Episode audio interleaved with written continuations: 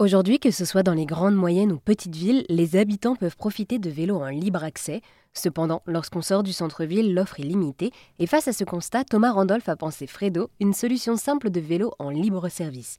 Par téléphone, il nous présente Fredo et son application. Fredo, c'est un service de vélo partage permis à l'aide de cadenas connectés. Euh, notre objectif, c'était de rendre accessibles des services de mobilité partagés euh, sur des territoires notamment périurbains, en simplifiant un petit peu l'usage d'un service euh, vélo qu'on peut trouver dans des métropoles et en simplifiant son usage simplement en mettant des cadenas connectés sur des flottes de vélos. Bah, finalement, on arrive à un niveau de service presque équivalent avec des coûts d'infrastructure un petit peu moindres et surtout, bah, voilà, une offre de service cohérente avec les enjeux des territoires et avec les besoins des, des administrés.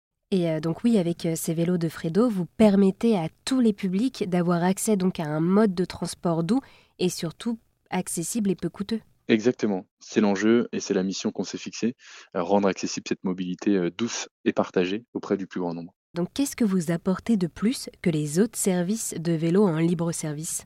Ce qu'on apporte de plus, donc l'objectif c'est de ne pas déployer de bornes, en tout cas euh, si on en déploie des bornes vraiment très souples euh, et très flexibles à installer, l'objectif voilà, c'est de travailler sur des, arceaux fixes déjà existants pour pouvoir opérer le service. On n'est pas non plus aussi dépendant euh, de l'objet vélo, L'objectif voilà, va être de travailler avec des acteurs qui ont soit acquis déjà des flottes de vélos et qui euh, gèrent bah, les flottes de façon au départ un peu archaïque avec euh, des clés de cadenas par exemple à l'accueil.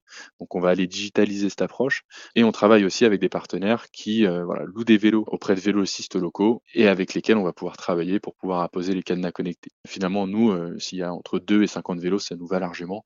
L'objectif voilà, c'est vraiment d'adresser de façon assez chirurgicale les besoins de chacun de nos clients. Et ainsi de rester en forme tout en prenant soin de notre planète. Merci beaucoup Thomas de nous avoir présenté Fredo, une solution simple de vélo en libre service avec des cadenas connectés.